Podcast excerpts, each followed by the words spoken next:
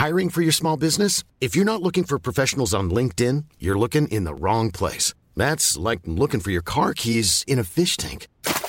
LinkedIn helps you hire professionals you can't find anywhere else, even those who aren't actively searching for a new job but might be open to the perfect role. In a given month, over 70% of LinkedIn users don't even visit other leading job sites. So start looking in the right place. With LinkedIn, you can hire professionals like a professional. Post your free job on linkedin.com slash people today. Está con nosotros, vía telefónica, Jorge Romero, el coordinador de los diputados del Partido Acción Nacional. ¿Qué tal, Jorge? Bienvenido, buenas tardes.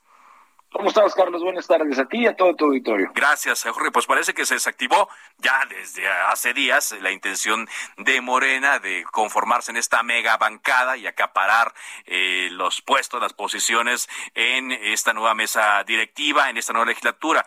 ¿Quedan ustedes conformes, satisfechos con eso, Jorge?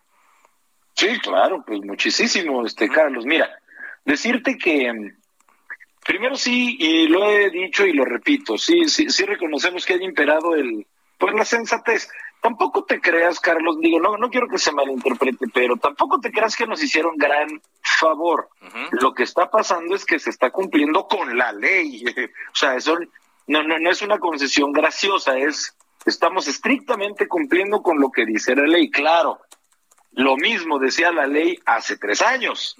Y hace tres años Morena decidió pues este, pues pasársela por donde tú mandes, ¿no? En esta ocasión, Morena entiende que a la ley pues se le tiene que respetar y en, en una actitud notoriamente, bueno, es un arranque, no quiero sonar ingenuo, pero en una buena actitud por parte del coordinador de ellos, de Morena, Nacho Mier, pues se dio la voluntad política de entender que los órganos de gobierno tienen que rotarse, tanto la mesa directiva que le habrá de tocar un año a Morena, el siguiente al PAN y el tercero al PRI, la Junta de Coordinación Política también tiene que rotarse. Y le tocará este primer año a nuestro compañero y amigo y aliado Rubén Moreira, coordinador del PRI, el segundo año a Morena y el tercer año, si Dios nos da vida y salud, a nosotros como PAN.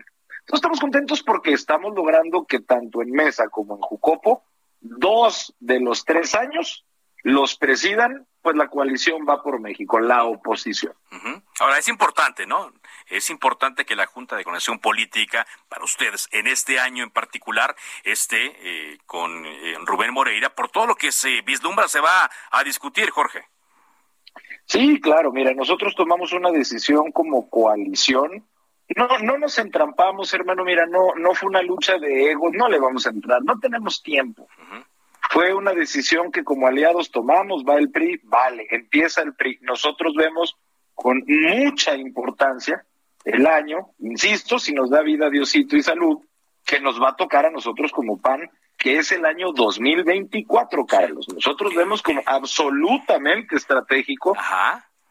Es, más, te lo digo, si me apuras, hermano, nosotros vemos un poco más estratégico tenerlo en el 2024, porque ahí va a ser el tiempo de a de veras, El de a de veras, cuando nosotros no, no, no estamos en un plan de considerar que puede haber abusos por parte de ninguna fuerza política. Entonces, ahí vamos a estar y nosotros creemos que es muy importante esta primera decisión de que estemos rotando. Y bueno, pues ya nos enfilamos de lleno a trabajar eh, Carlos, para todo lo que se viene, que pues bueno, va a pues empezar interesante. que, va, a ser interesante. ¿Ya hay una idea, Jorge, de con cuál eh, podrían empezar, con cuál de todos los temas pendientes? Sí. ¿Cuál sería? Mira, estoy seguro que tú escuchaste que no se les pudo cumplir con un periodo extraordinario que ellos tanto quisieron sacar en las últimas semanas. Pues con esos temas que no pudieron sacar, muy probablemente van a empezar este va a ser una ley que nos va a tocar en la Cámara de Diputados de juicio político y de declaración de procedencia. Esa no ha sonado tanto, pero la que ha sonado muchísimo, que va a empezar, pero del lado del Senado va a ser la ley de revocación de mandato. Sí. Y pues estamos muy listos para el debate, este Carlos. Nosotros, por ejemplo, de la revocación del mandato, te diría, tenemos que afinarnos como partido, pero son cada vez más las voces dentro de nuestro partido que consideran que la revocación de mandato es una payasada, Carlos, otra payasada más, otro distractor más para que no hablemos de lo que de a de veras importa. Como por ejemplo, si están listas las escuelas para que nuestros niños regresen a clases. Como por ejemplo, para saber cómo va la vacunación. Como por ejemplo, para hablar de todos los temas, Carlos, que están antes de una revocación de mandato. Porque como lo he dicho en varios lugares, yo le digo a todo tu auditorio, ¿Quién le está pidiendo la revocación de mandato al presidente? ¿Quién? no, se, se, supondría que la revocación pues, te la pide tu oposición, ¿no? O sea, se supondría que nosotros deberíamos de ser los principales interesados y no está en nuestro interés. Él ganó por seis años, que gobierne los seis años, y, y, es ridículo que él y su fuerza política sean los más interesados en buscar una revocación. Es un cuadro surrealista, Carlos, es el mundo al revés. Ahora, Jorge, eh, bueno, ya hay también una instrucción del Tribunal Electoral del Poder Judicial de la Federación, de ustedes no tienen problema, creo que siempre lo han dicho, no tenemos eh, interés en bloquear ni en, en, retrasar la discusión de la ley de revocación de mandato, solamente que en su tiempo, ha subido tiempo y con mucho consenso. Sí, siempre. A ver, mira, ya incluso nos ordenó la Suprema Corte este, legislarla. Por supuesto que se tiene que legislar. Yo te hablaba del evento en sí, como una payasada, pero esta legislación también no la aprobamos porque, fíjate, lo que se estableció en la Constitución, en el 35 Constitucional Fracción 9, al hablar de la revocación de mandato, es que a la gente le preguntes si quieres revocarle el mandato al presidente. Pues por eso se llama revocación de mandato. Claro. Entonces, la respuesta para todos aquellos que quisieran que se quedara Andrés Manuel Obrador debiera de ser no, no quiero que se le revoque el mandato. Pero lo que están proponiendo en esta ley es 180 grados de diferencia, es decir, lo que le quieren preguntar a la gente, según esta ley, es si tú quieres ratificar el mandato de Andrés Manuel López Obrador, para que todos aquellos que quisieran votar por él, su respuesta fuera sí. Nada más que en esto que se puede considerar como menor, mi querido Carlos, no lo es. Y te voy a decir por qué no.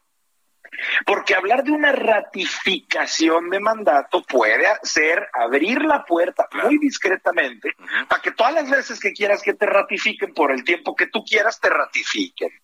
Y mira, tú podrás decir, no sean exagerados, Jorge. Ay, panistas, ¿cómo exageran? No, no. A ver, intentaron ampliarle la presidencia al titular del otro poder, de la Suprema Corte de Justicia, Carlos. Y no estamos, ahora sí que perdón, pero la burra no era arisca, ¿no? O sea, no es que estemos de paranoicos, intentaron ampliarle al otro poder. Y es lo que pretenden con esto. Es inconstitucional. Muy bien. Finalmente, Jorge, hoy vi que eh, tenías opiniones en torno a lo que ocurrió afuera del Congreso de la Ciudad de México con los alcaldes, varios de los alcaldes de la UNA, que intentaban eh, entrar a dialogar y pues tuvieron ahí un choque con policías.